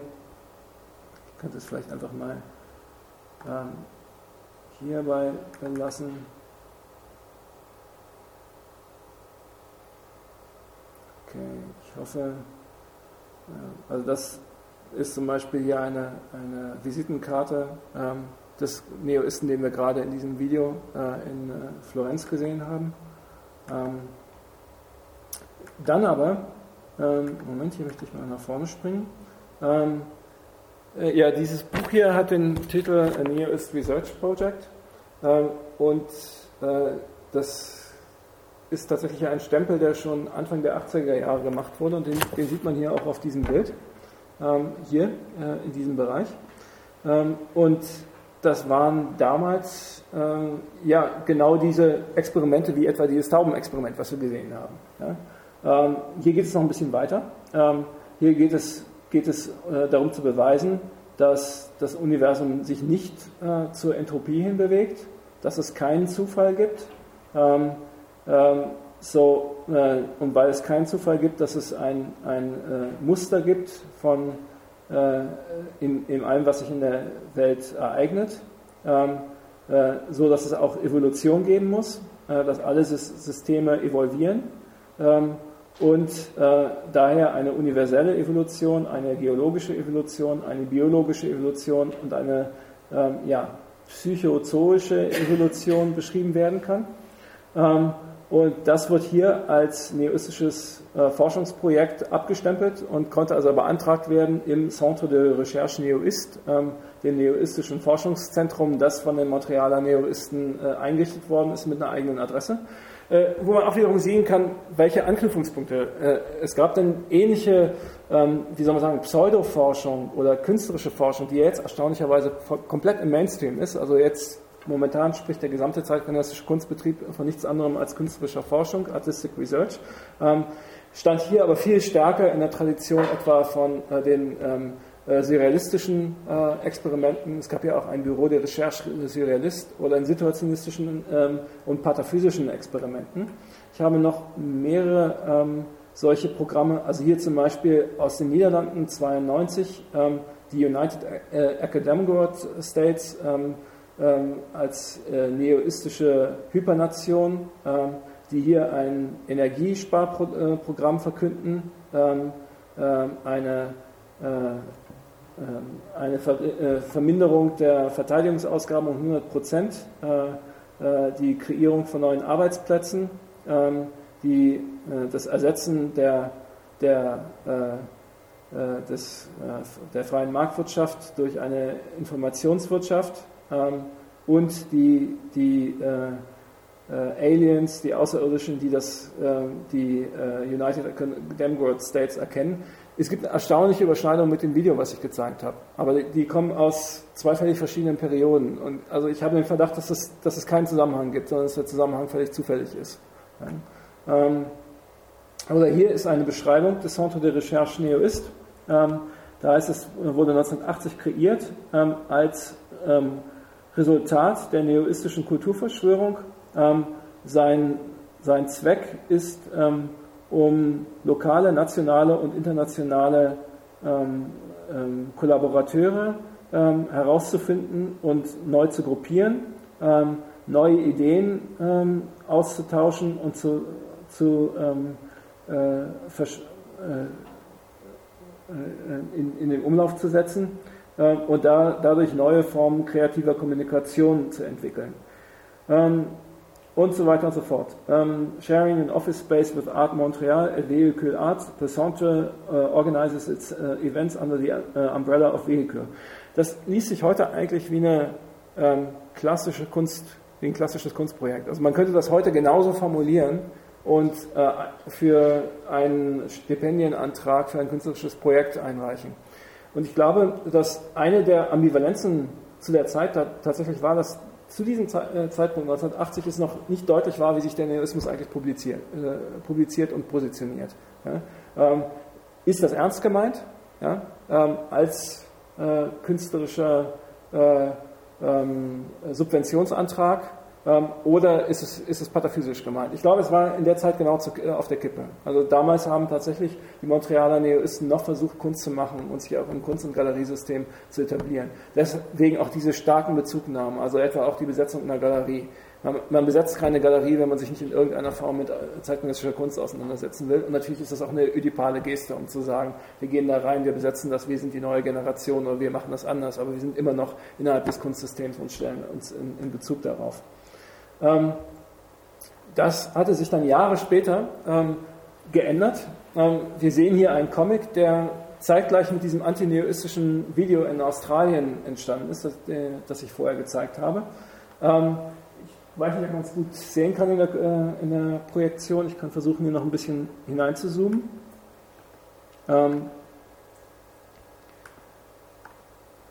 und diese Karikatur wurde von einer Stadtzeitschrift während des neoistischen Festivals in Australien gemacht. Und da geht es halt um diese beiden Bären. Ähm, und der eine hat gerade herausgefunden, dass er ein Neoist ist und fragt ihn, ob er ihn besuchen kann. Dann sagt der andere ja. Ähm, und dann sagen sie, ja, ähm, äh, veranstalten wir ein neoistisches Apartment Festival. Äh, und dann ist die Frage, ja, was ist eigentlich Neoismus? Ja, dann sagt er, ja, danke, dass du mich fragst. Neoismus ist ein, ein äh, Begriff, der erfunden wurde, ähm, um den Anschein zu erzeugen, dass es ein, eine Bewegung namens Neoismus gibt. Äh, ein Terminus, der ein Suffix, nämlich Neo, und ein, ein äh, Entschuldigung, ein Suffix, nämlich Ismus, und ein Präfix, nämlich Neo, ist, aber ohne zentrale Bedeutung. Nicht? Also Suffix, Präfix und sonst nichts. Ähm, ein Ismus, der jeden anderen Ismus äh, schluckt. Wir sind alle Neoisten, aber die meisten wissen es noch nicht. Man sagt, sounds like shit. Äh, sagt er, ja, das ist es auch. Ähm, äh, also haben wir das erste Cartoon Apartment Festival, äh, das, das nur in einem Cartoon stattfindet. Und so, was machen wir? Naja, lass uns eine Performance veranstalten. Ähm, äh, lass uns zum Beispiel unsere Kleider austauschen, äh, während wir unsere äh, jeweils den Namen des anderen ähm, singen. Und sagt er, gute, gute Idee. Also, und dann sagen sie, ja, nun ähm, das hat sich wirklich so angefühlt, als, als ob wir einen sokratischen Dialog äh, äh auf einer äh, Vielheit von äh, äh unerwarteten äh, Leveln kreiert hätten. Und dann sagt er, ja, und ich habe außerdem niemals gesehen, dass du keine Brustwarzen hast. Ähm, ja, und so, es ist äh, 6 Uhr und das kann nur eine Sache bedeuten. Es ist äh, Zeit, um einen Brotleib äh, anzustecken. Ja, wir haben das vorher gesehen, nicht? Die, die Brothüte, die jetzt sind, äh, angezeigt werden. Dann singen sie Art is nothing, Art is dead, Art is living, Art is bread. We are near is strong and proud. Und ja, äh, das endet nicht gut. Sie verbrennen. und dann kommt hier der Polizist und sagt, ja, was, was ist passiert? Ähm, und dann sagt äh, hier der Zeitzeuge, der, der Skateboarder, ähm, ja, sie haben irgendwas äh, davon gesungen, dass sie Nihilisten sind. Ja, ja äh, ich fürchte, es hat sich nicht viel verändert in der Zeit. Ähm, ich zoome mal hier wieder heraus. Ähm, dies ist einer der sogenannten Datasheets, die Pete Horbin äh, kreiert hat. Äh, und jetzt habe ich leider das Problem, dass ich das wirklich lange und schöne Video äh, hier auf diesem Laptop habe. Und ich kann noch mal probieren in der Zwischenzeit, ob er sich wieder bedienen lässt. Ähm, Pete Horbin war ein schottischer Mail-Art-Künstler ursprünglich und Konzeptkünstler, der das erste neoistische Festival in, in Europa, in London, veranstaltet hatte und dessen künstlerische Arbeit hauptsächlich daraus bestand, obsessiv ähm, Zeugnisse aufzunehmen ähm, von seinen täglichen Abläufen, also diese sogenannten Datasheets. Man muss sich vorstellen, dass er diese Art von äh, Blättern immer mit Daten, oft auch mit Uhrzeiten, wie man hier auch sieht, tagebuchartig täglich produziert hat. Und zwar ein gigantisches Archiv. Er hat seine ganze Wohnung hat sich verändert. Nee, also das wird heute hier nichts mehr mit diesem Laptop, leider. Der geht jetzt gar nicht mehr auf die Tastatur. Nicht gut. Das hat sich abgemeldet. Ne, da muss ich leider, muss ich leider abschalten.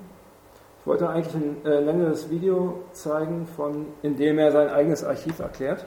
Ähm, äh, das muss ich jetzt leider äh, auslassen.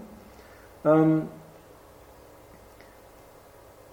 es, äh, diese Art von Vertextung und obsessiver Datensammlung hat er auch während der neoistischen Festivals äh, gemacht. Also es gab dann selbst während der, der neoistischen Festivals äh, eine der Hauptbeschäftigungen war selbst die, die, die, Datenversammlung, die Dokumentation, hier auf diese Weise äh, geschehen. Ähm, es gibt noch einen anderen, äh, eine andere Berichtversammlung, Datensammlung von einem neoistischen Festival, das in New York stattfand, äh, durch John Burnt, der sich ähm, während des gesamten Festivals äh, die Augen verbunden hat, sodass er nicht sehen konnte, was passierte. Und dann, dann aus dieser Position heraus einen Bericht des Festivals äh, ähm, angefertigt hat. Also es ging bei allen diesen, diesen neoistischen Veranstaltungen und Aktionen, Festivals hauptsächlich darum, ähm, solche Experimente zu veranstalten, ähm, und äh, aus dieser Kreation von Situationen ähm, heraus äh, den Neoismus selbst zu kreieren. Also das, das war eigentlich der Neoismus, genau diese Experimente etwa mit diesen Datasheets, die, äh, äh, die Experimente mit den verbundenen Augen. Ist, und das ist vielleicht auch die Frustration ähm, von diesen klassischen Neoismus-Büchern wie diesem hier, etwa von Oliver Machert, der hier äh, früher schon gesprochen hat, in, äh, hier genau in diesem Raum, dass sie eigentlich versuchen, äh, in dem Neoismus ähm, klassische Kunstobjekte oder Kunstaktionen zu finden, die sich beschreiben lassen und die sich einordnen lassen, äh, entweder in der Auseinandersetzung mit dem Kunstbetrieb oder dem zeitgenössischen Kunstsystem ähm, ähm, oder in Richtung eines politischen Aktionismus. Wie man, glaube ich, sieht bei allen diesen Materialien, die ich heute gezeigt habe, führt es zu nichts, weil letztendlich das Experiment des Neoismus immer das Selbstexperiment war. Also die, die, die, äh, das Experiment dessen, ja, was passiert, wenn man ähm, äh, einen Ismus oder eine Situation kreiert und sie Neoismus äh, nennt und damit versucht umzugehen. Ja. Mehr ist es nicht. Und, und auch dies auf eine relativ ähm, unprätentiöse, alltägliche und eher humoristische Weise äh, zu tun. Es ist auch völlig egal ist, ob man das ausstellen kann oder nicht. Ich denke auch der Unterschied zu anderen aktionistischen Strömungen, die stärker in der Kunstgeschichte verankert sind, wie etwa Fluxus, ist der, dass zwar Fluxus auch diese äh, diesen Fokus auf das Alltägliche, auf ephemere, einfache Aktionen hatte. Aber letztendlich ging es doch immer noch darum, den Kunstbetrieb zu bedienen. Also was wir von Fluxus heute kennen, sind die Dokumente, die Fotos, die Aktionen, die Partituren, die in den Katalogen, in den Ausstellungen reproduziert sind. Ähm, das gibt es vom Neoismus größtenteils nicht. Also ich kann hier aus diversen Ecken und Enden irgendwelche alten Videos hervorkramen, aber das ist es auch. nichts davon ist irgendetwas, was sich gut ausstellen lässt oder oder in eine Sammlung zeitgenössischer Kunst passt. Ich glaube, ähm, dass bei ähm, Bewegungen wie bei Fluxus oder Konzeptkunst letztlich das Augenmerk immer noch stärker war dann tatsächlich ähm, die, die, das Objekt als Hinterlassenschaft zu produzieren. Also im Fall von Beuys etwa diese, diese große Wand zu haben, ja, zu sagen, äh, die Revolution sind wir. Ja, aber das dann als letztlich eine, eine kunstbetriebliche Geste oder eine Ausstellungsgeste. Ähm, und nicht wirklich in, an einer Praxis äh, zu interessiert sein, die sich nicht darum kümmert, ob das nun ausgestellt wird oder nicht. Ähm, dabei könnte ich es belassen. Ich gehe noch durch den Rest meiner Bilder und sehe, ob, irgendetwas dabei ist, was ich noch nicht kommentiert habe. Es ist ein äh, Bereich, den ich noch nicht kommentiert habe, nämlich auch der Umgang mit Ton und Musik. Ähm, das hier zum Beispiel ist eine Audiokassette, die nach dem italienischen Festival in Ponte Nossa 1985 von Vittore Baroni äh, gemacht wurde und die äh, schlicht eine Montage ist der verschiedenen ähm, Geräusche, die er während dieses Festivals aufgenommen hat mit einem Kassettenrekorder. Ähm, ich möchte noch ein bisschen nach vorne gehen, um noch eine andere Sache von Baroni zu zeigen. Ich hoffe, sie müsste hier kommen. Dann kriege ich hier vielleicht eine Übersicht. Ähm, einen Augenblick. Vielleicht kann ich das so lösen. Ja. Ähm, Vittore Baroni, ein, ein italienischer Mailart-Künstler, jetzt kriege ich hier nicht schnell genug meine Ansicht, hatte ja dies hier äh, kreiert. Dies war eine andere multiple Identität, die auch völlig unabhängig von Monte Kenzin und dem Neoismus Anfang der 80er Jahre entstand, nämlich Lieutenant Monau. Lieutenant Monau, das war das Foto von Friedrich Wilhelm Monau, dem expressionistischen Filmregisseur, ähm, ähm, mit einem Fotokopierer reproduziert, in der Mitte geteilt und, und verdoppelt. Ähm, und das war eine Phantomband äh, von äh, Vittore Baroni. Ähm, äh, er ist selbst als Lieutenant Monau ähm, aufgetreten, maskiert, mit, und zwar mit, genau mit diesem Bild, was wir gerade gesehen haben, als Maske und hat mit zwei Tonbandmaschinen Cut-Ups, Montagen von, ähm, äh, äh, von ähm, äh, Beatles und Resident Songs gespielt. Äh, das, ist, das ist die Rewinding Road, ja, basiert auf A Long and Winding Road der Beatles und zwar einfach auf dem Tonbandgerät gespielt und per Hand zurückgespielt.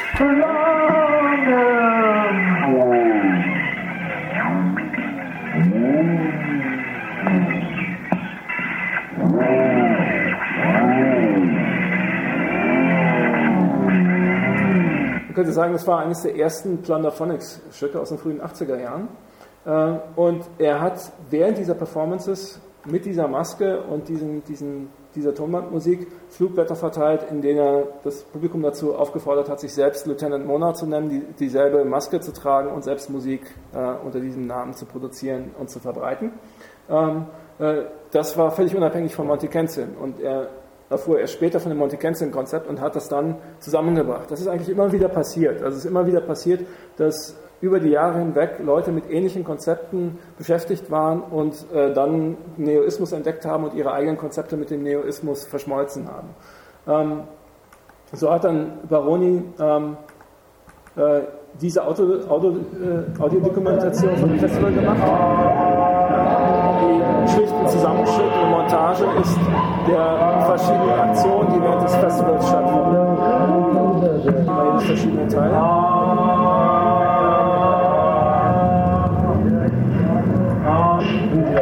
radio show. Some friends of mine are trying to do here in Vancouver is to cre- try and create a new language and a whole new ideology to try and come to terms with the information revolution and the, uh, the new ideas being brought forth by people who work in theoretical physics and the new mathematics. Okay. Um, Ein anderer Teilnehmer aus Berlin, H. Fix, Harald Fix, der vor zwei Jahren gestorben ist ähm, äh, und auch ein Kassettenmusiker war, hat seinen eigenen Zusammenschnitt gemacht, Das gleiche Festivals. Das ist exakt das gleiche Material, nur anders montiert.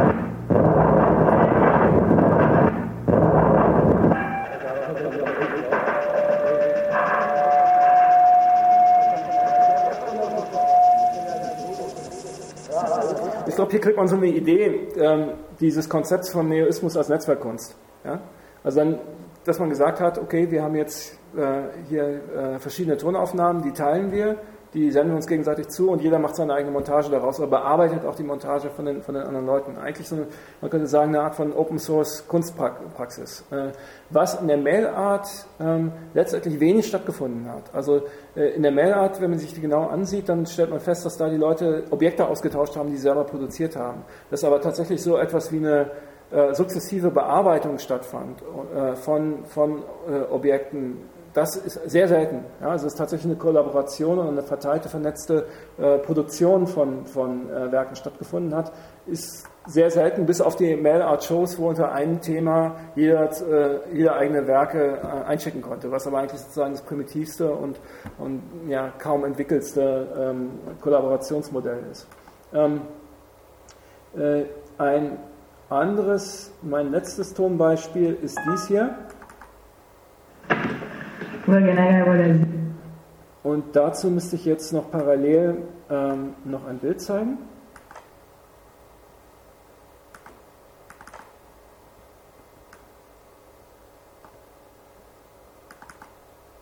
Nämlich dieses hier. Äh, das hier ist eine Smile-Nummer, die mit äh, einer Audiokassette erschien. Also was sich hier in dieser Lasche verbirgt, ist eine Audiokassette. Und das ist das Stück.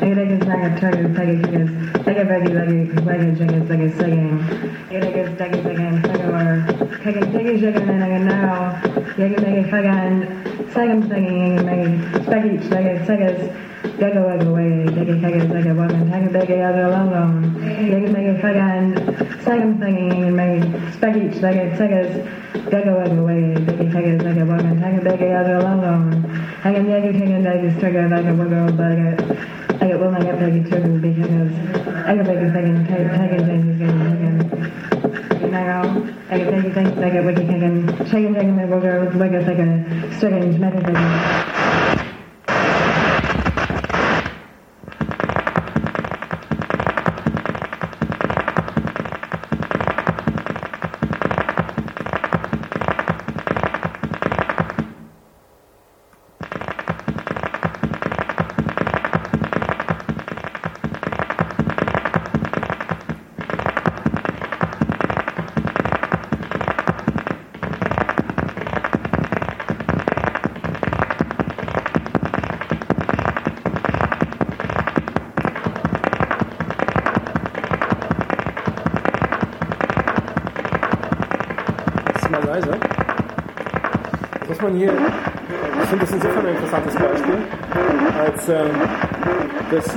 Audiostück selbst ist ein Sprachexperiment, nennt sich Egg Language, also sozusagen eine, eine neue Sprache zu erfinden auf der Basis des Wortes Egg für Ei. Ähm, das ist das, was wir am Anfang gehört haben. Äh, und das sich dann zersetzt in diese Töne, die von anderen neuristischen Kassetten gesampelt wurden.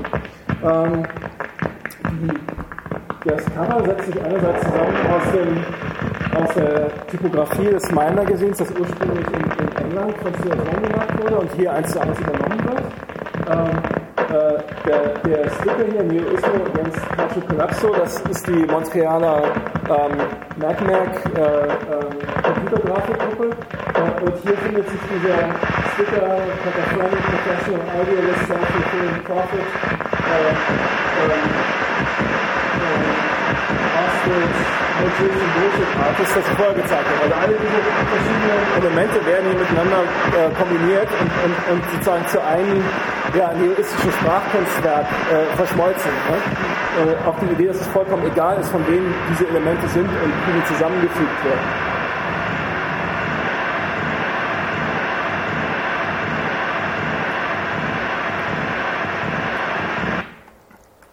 Und ähm, in, dem, in diesem Buch gibt es, und da gehe ich mal hier auf eine größere Vergrößerung, ist ein ganzer Abschnitt, ungefähr ein Viertel, in dem es primär um Sprache geht und Sprachexperimente. Äh, und das ist der Teil, den ich hier am, Letz-, am schlechtesten referieren kann. Also zum Beispiel ähm, ist hier äh, ein, ein Manuskript, ein Text für die sogenannten Philosophers Union äh, Videos. Das waren Videos, die, die mit damaligen Spielzeug-Videokameras aufgenommen wurden, ähm, äh, die eine sehr schlechte Auflösung und kurze Laufzeit hatten. Und alles, was man auf den Videos gesehen hat, waren sprechende Münder. Und die, das Konzept war, äh, ähm, jeder Neoist soll seine Philosophie als sprechender Mund auf diesen Kurzvideos in dieser verpixelten Qualität darlegen. Hier ist ein Manuskript dafür. Ähm, ähm, ähm ich, äh, oder es gibt hier eine, eine philosophische Diskussion des Slogans Anything is Anything. Kann man diesen, kann man diesen äh, Satz sinnvoll sagen? Ähm, oder ist, ist er kein logisches Paradox? Ähm, ähm, oder es gibt einen, einen Vorschlag, äh, um alle Buchstaben C durch eine offene Klammer zu ersetzen und, und sozusagen eine un, unendlich äh, äh, Offenklammerung der, der Sprache herzustellen. Ähm, hier gibt es einen Text, Dyslexia nennt er sich, in dem in dem alle äh, Texte, alle äh, Wörter durch ihr jeweils typografisches Spiegelbild ersetzt werden, also C durch D und umgekehrt etwa. Ähm, ähm, oder ähm, äh, ein Sprachexperiment später, in, in, dem es allein darum geht, ähm, zu zeigen, ob es möglich ist, ähm, äh, eine Sprache zu sprechen, die sich auf nichts ähm, bezieht oder ob man nicht zwangsläufig immer wieder in, in äh, Bedeutungsbezüge hineinstolpert, wenn man, wenn man spricht. Das, wird hier, das ist hier als Transkript der Tonbandaufnahme enthalten. Ähm, das ist, sind für mich die Sachen, die ich am interessantesten finde, die sich natürlich genau an diese auch, wie soll man sagen, philosophisch alltägliche Experimente anschließen. Ja? Also wenn man äh, versucht, äh, alltägliche Situationen zu dekonstruieren, etwa ähm, durch diese Aktion in dem Londoner Bus. Ähm, dann kommt man und man untersucht, wie, wie funktionieren sozusagen die ungeschriebenen Gesetze äh, von des Alltags oder der Gesellschaft und wie kann man die auf eine Weise aushebeln, die einerseits unprätentiös, aber andererseits auch nicht vorhersehbar ist. Wenn man dies tut, dann beschäftigt man sich dann zwangsläufig auch mit der Sprache. Und die Gruppe aus Baltimore, die dann äh, in den, schon in den frühen 80er Jahren zum Neoismus äh, gestoßen ist, hatte selbst auch äh, starke Verbindungen mit der Language Poetry. Also die Language Poetry, die bekannt ist sozusagen als die amerikanische Spielart der konkreten Poesie. Äh, wenn man ähm, den offiziellen Reader, es gab eine Zeitschrift, die Language hieß, und da waren die äh, späteren Baltimore äh, ähm, äh, Neoisten selbst auch beteiligt. Also in mehreren ihrer Nummern sind auch die Sprachexperimente dieser Gruppe enthalten. Und auch in dem Language Book, das ähm, bei einem amerikanischen Universitätsverlag in den 90er Jahren äh, erschienen ist, ist auch ein ganzes Stück von Tentative Convenience enthalten. Also es ging schon damals, äh, ein, gab es in, gerade in der Baltimore-Gruppe einen starken Ausgangspunkt auch von Experiment, experimentellen Kunsten, die aber auch viel stärker als soll man sagen, ähm, realphilosophisches oder praktisch-philosophisches Experiment begriffen wurden. Und, und, Neoismus wurde dann von dieser Gruppe vor allem gebraucht, um diese äh, philosophischen und Sprachexperimente in der Praxis durchzuführen, äh, unter, unter, diesem, äh, unter dieser kollektiven Identität. Und das ist, glaube ich, ein Element, das man eigentlich in allen diesen, diesen ähm, Manifestationen, die ich gezeigt habe, Bildern, Tönen, Aktionen, äh, wiederfindet, mal in stärkerer, mal in, in minder stärkerer äh, Weise. Es gab natürlich auch immer Konflikte innerhalb der Gruppe. Also zum Beispiel, wenn ich diese Musikvideos zeige von Istvan Kantor, das ist vielen Leuten gegen den Strich gegangen. Ja? Also dieser Elektropop, die fanden, die fanden das scheiße. Ja? Oder dann gab es wiederum die Leute, die die, die Sprachexperimente zu avantgarde-künstlerisch fanden ja? und, und ähm, zu prätentiös. Ähm, äh, wenn man an den neoistischen Festivals selbst stattgefunden hat, dann war eigentlich die Hälfte davon immer irgendwelche Streits. Ja? Äh, und das hat man ja auch in diesem einen Video schön gesehen, in, in dem es darum ging, dass David Zack diese Alien Dialect Training Session machen wollte und das dann nicht zustande kam und dann, dann die andere Gruppe das übernommen hat. Also diese, diese Auseinandersetzung gab es eigentlich die ganze Zeit, ähm, so dass eben die Idee auch dieser geteilten Identitäten wie Monty Kenzin oder Smile oder Neoismus eben nicht war, äh, eine Einheit herzustellen oder einen Kollektivismus herzustellen, sondern gerade sozusagen in den Gegensätzen, die sich daraus ergeben, das, das produktiv zu machen. Also eigentlich ist dieser Monty Kenzin ein schizophrene ein schizophrener Künstler, wenn er ein Künstler ist, ne? weil eben völlig gegensätzliche Dinge unter seinem Namen gemacht wurden. Politisch auch, ja, vom Linksradikalismus bis, wie wir in diesem einen Video gesehen haben, zum Faschismus oder zumindest zum Kryptofaschismus mit diesen seltsamen Hakenkreuzen, die da auftauchten. Ähm, ich bin, ich hatte zu Johannes schon gesagt, dass ich hier eigentlich in Stuttgart ähm, selbst eine neoistische Performance machen könnte, in der ich ähm, nonstop stundenlang über Neoismus rede. Ähm, ich habe jetzt beinahe zwei Stunden lang geredet äh, und, oder eine Stunde und eine Dreiviertelstunde und möchte es dabei belassen. Ähm, es wäre, äh, ja, ich möchte es tatsächlich nochmal an einen Punkt so weit äh, treiben, dass ich vielleicht äh, fünf Stunden, vielleicht zehn Stunden, vielleicht 24 Stunden äh, äh, ähm, nonstop über Neoismus rede. Es gab auch äh, in Berlin 1994 mit Tentatively Convenience ähm, einen Wettbewerb, der damals über den offenen Kanal, also ein, ähm, ein Kabelfernsehkanal, an dem sich jeder frei beteiligen konnte, äh, gemacht wurde. Und das war ein, ein Non-Stop-Sprechwettbewerb. Also jeder konnte teilnehmen, musste sich vor dem Mikrofon und die Kamera stellen und äh, so lange nonstop reden, wie es ging. Ja? Und der Gewinner, glaube ich, konnte sechs Stunden durchhalten. Ja? Also man durfte trinken, aber man durfte, glaube ich, maximal eine Pause von fünf Sekunden machen, äh, einmal äh, einmal pro äh, halbe Stunde. Ähm, und ähm, natürlich ist, ist da auch die Idee, dass das nicht einfach ähm, ein Versuch ist, mit dem man das Guinness äh, Book of Records, in, in man, durch den man in das äh, Guinness Book of Records kommt, indem man so lange spricht, sondern zu sehen, was passiert, wenn man so lange spricht. Ja, was passiert, wenn man irgendwann nicht mehr kon die Kontrolle oder ein Konzept hat dessen, worüber man sprechen will. Ähm, und ergeben sich dann irgendwelche interessanten Aussagen, die man anders nicht gemacht äh, hätte. Ähm, ich will das heute Abend nicht tun, sondern lieber hier die Decke schließen. Ich danke auch jetzt der kleinen Gruppe, die, die hier gekommen ist und äh, trotz allem zugehört hat. Ja, es war nicht beabsichtigt als neoistische Performance, aber die neoistische Aktion ist doch passiert. Ähm, das ist vielleicht auch gut so. Ähm, und damit ähm, sage ich selbst nicht mehr, nichts mehr und lasse zum Schluss, ähm, ohne irgendetwas darüber zu sagen, ähm, noch eine, ein Coathanger-Konzert, ein äh, Kleiderbügelkonzert laufen.